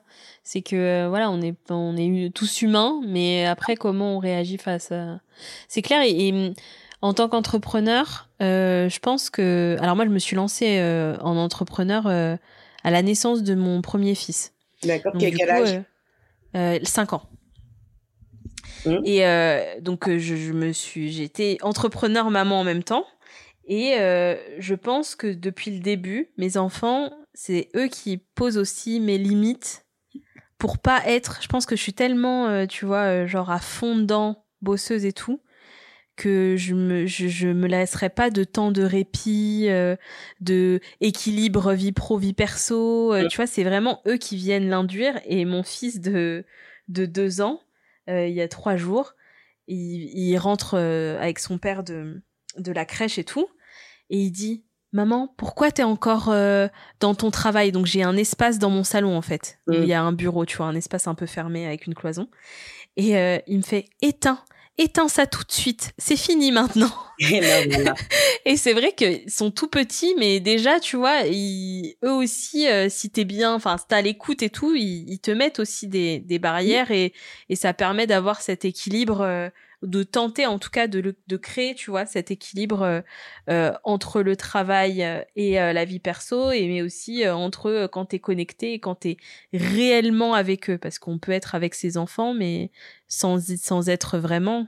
C'est une présence, genre tu es vraiment avec eux, tu es vraiment là, et il y a une interaction qui se crée, et, et ouais, non, c'est super important c'est bah je pense que voilà tu tu as tout dit euh, ce qu'on dit souvent euh, lors de nos rencontres en parentalité c'est que on est avec nos enfants indéniablement mais quelle est la qualité du moment qu'on passe avec eux? Mmh. et euh, et à chaque fois que euh, on sait pas faire euh, si on leur fait confiance, ils nous montrent comment faire. On apprend à devenir parents en même temps qu'on est parents.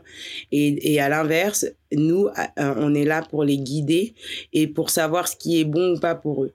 Et mm. si on est convaincu que c'est pas bon pour eux, eh ben ça nous donne la force de se restreindre sur peut-être des habitudes ou des choses qu'on mm. met en place au quotidien parce qu'aujourd'hui on est parents et que nos enfants ils nous ont rien demandé on les a mis au monde et on leur doit le meilleur en fait et mm. c'est un devoir qu'on a et du coup si on est en capacité de conscientiser que ce qu'on fait c'est pas terrible eh ben on te demande pas d'arrêter euh, complètement mais on te demande de réadapter en fonction de tes enfants et c'est notre rôle et c'est ce que nos parents ont essayé de faire. Et nous, on doit essayer de faire euh, euh, ce qui a marché euh, dans l'éducation de nos parents et mieux si on y arrive pour que nos mm. enfants fassent mieux à leur tour en fait.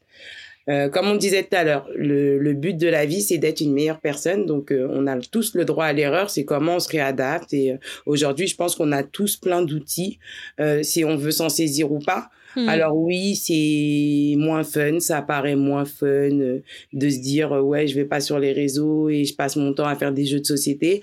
Et pour autant, quand on se retrouve autour d'une table de jeux de société, on s'éclate tous et on se dit ah ouais, c'était vraiment bien.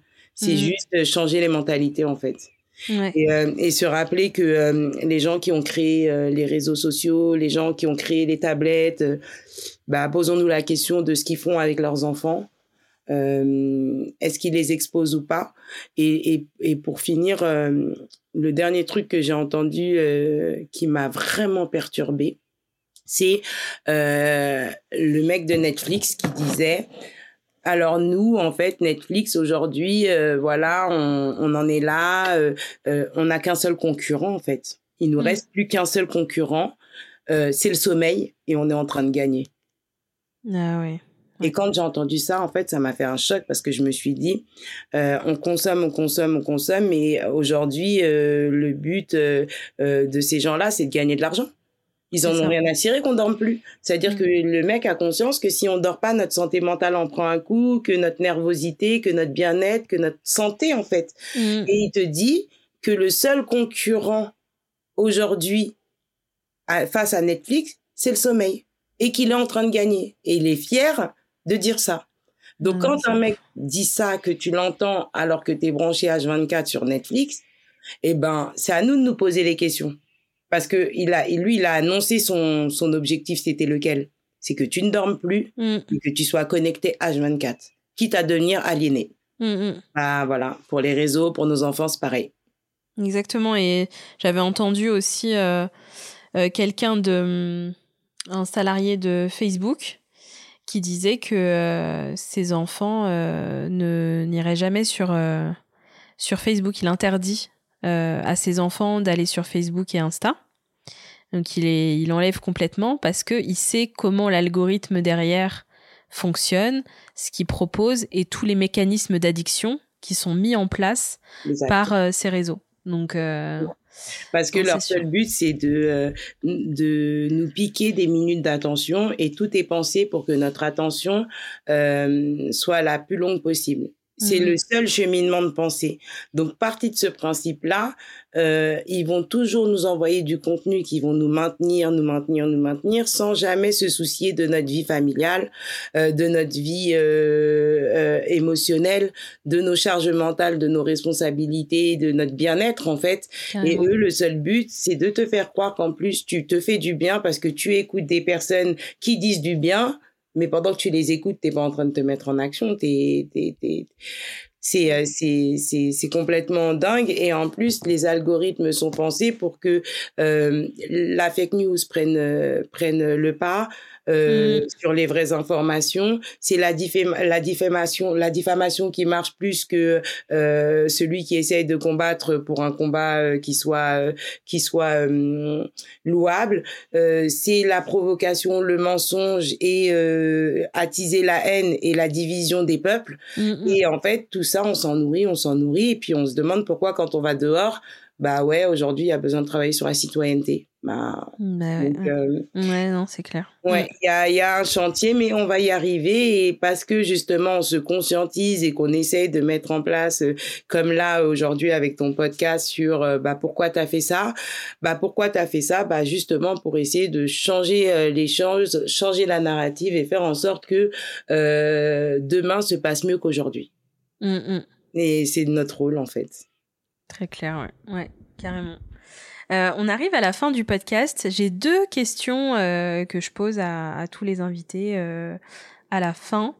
mais avant de te les poser, je voulais savoir si on avait abordé tous les sujets. Si est-ce que il, il reste un message, quelque chose qu'on n'a pas abordé que que tu veux dire alors euh, non, je pense qu'on a vraiment brassé euh, pas mal de choses euh, sur que ça soit sur le parcours, sur ce qu'on propose aujourd'hui, et puis l'idée d'être dans un échange et de d'être dans la compréhension de ce qui nous met en action, ça me va parfaitement. Après, je pense avoir pu parler aussi de de ce que je proposais, mais c'était pour moi en tout cas l'idée de répondre présente sur ton podcast, c'était vraiment cet état d'esprit euh, dont on a pu échanger. Donc, euh, moi, je suis, euh, Trop bien. très contente. Et si, si certains ont des questions, ils pourront me retrouver facilement de toute façon. Oui, on mettra, on mettra tous les liens dans la, dans la description. donc, passons aux deux dernières questions. La première, c'est est-ce que tu as des recommandations en termes de ressources, que ce soit des livres ou même euh, ça peut être des documentaires, ça peut être enfin tout format. Euh, est-ce qu'il y a euh, quelque chose qui t'a marqué et un ouvrage qui t'a marqué et que tu veux partager aux auditeurs? Alors, un ouvrage qui m'a marqué, moi à l'époque j'avais lu J'ai mal à ma mère qui m'avait qui m'avait bien marqué, mais j'ai pas de j'ai pas d'ouvrage spécifique euh, à, conseiller pour la simple et bonne raison que comme ce que je disais tout à l'heure, en fonction des uns et des autres, euh, il n'y a pas d'ouvrage euh, miracle et en fait, il n'y en a aucun qui va vraiment répondre à, à, ce dont on a besoin. Par contre, ce qui est certain, c'est que en, en regardant les quatrièmes de couverture, vous allez facilement trouver des ouvrages qui vous parleront plus que d'autres et de mmh. surtout pas les lire comme des bibles, mais plutôt d'aller euh, à la recherche d'expérimentation et de les expérimenter. Donc, euh, moi, je sur les cafés des parents, j'emmène pléthore de livres et j'en conseille aucun. Quand on me dit lequel t'as préféré, hmm. ah bah non, bah euh, voilà, je peux te dire que celui-ci parle de ça. Aujourd'hui, il y a des livres sur la euh, sur euh, sur la sanction, il y a des livres sur la bienveillance, mais il y a aussi beaucoup de livres sur l'épanouissement personnel parce que si je suis bien moi, et eh ben forcément, je serai bien dans mon rôle de maman. Oui, hmm. exact. Sur l'amour aussi. Ok, trop bien. et ma dernière question, c'est qui tu verrais à ta place sur le podcast? Ah, qui je verrais à ma place sur le podcast? Pour partager euh, son, son, parcours et, euh, et, euh, et, voilà, c'est le, en fait, c'est les invités qui, qui, donnent, qui donnent un peu le, le relais, qui passent le relais sur le podcast. Ok, bah moi je vois, euh, je vois, euh, ouais, deux deux personnes là qui me viennent en tête euh, instinctivement. C'est euh, du coup Alissa Ndiaye, la fondatrice du GAMS national, parce qu'aujourd'hui ils œuvrent sur toutes les questions de mutilation et violences sexuelles faites aux femmes, mais aussi sur les mariages forcés. Et en fait, il y a plein de tabous et de et de croyance sur le fait que c'est quelque chose qui s'adresse à la communauté euh, afro, alors qu'en fait, il y en a sur tous les continents du monde, euh, à part là où il n'y a pas d'hommes, et encore, on n'est pas sûr. Donc du coup, je pense que vraiment euh, leur engagement auprès du GAMS national est vraiment d'utilité publique. Et euh, la deuxième personne que je pourrais euh, recommander, c'est euh, éventuellement euh, Uri Diao, qui elle est une entrepreneuse et qui accompagne les entrepreneuses à développer leurs différentes actions, projets et à se mettre en lien. Donc ces deux ces deux femmes là sont sont celles auxquelles je pense là de façon instinctive. Ok, super, super. Ben merci beaucoup, merci de la confiance que tu m'as accordée parce que on a pu parler de plein plein de choses, de choses aussi euh, personnelles euh, par rapport à ton parcours et ce qui t'a amené là. Et, euh, et c'était ultra riche. Enfin, en tout cas, moi, je suis super contente d'avoir eu cette discussion avec toi. c'était super intéressant. Et, et ben, j'espère là, on n'a plus qu'à se voir en vrai suite à ça, à se rencontrer. en tout cas, je, je, souhaite longue vie à Soparks et, et à ton action qui qui, qui je trouvais est vraiment très très importante. Eh ben, je te remercie, Jade. Je te remercie pour ta confiance. Je te remercie pour le temps que tu m'as accordé. Et euh, je te souhaite plein, plein de bonheur dans, dans ton intervention puisque j'écoute euh, les podcasts et je sais que à travers les différents profils, au-delà de leur choix pour euh, et de leur parcours, euh, ce sont des rencontres humaines. Et ça, euh, j'y crois cruellement. Donc, euh, merci à toi. Mmh. C'est exactement ça. Tu as tout compris. Merci. À très bientôt. À bientôt. Au revoir, Jade. Je ne sais pas toi, mais cette conversation profonde m'a touchée et impactée. Le sujet est deep, important, même plus qu'important. La jeunesse, c'est notre avenir à tous, et d'avoir des personnes comme Aminata et son équipe est une chance pour notre société. Je vous invite à aller la soutenir pour lui montrer que nous sommes conscients que tout ça compte. Je la remercie mille fois d'être passée sur le podcast. Si tu as aimé cet épisode, abonne-toi vite pour être averti de la sortie des prochains. Je t'invite chaleureusement à nous laisser une note de 5 dans les avis Apple Podcast et Spotify. Tu nous aideras à faire connaître le podcast et peut-être, qui sait, à changer la vie ne serait-ce que d'une personne. Ciao ciao, à bientôt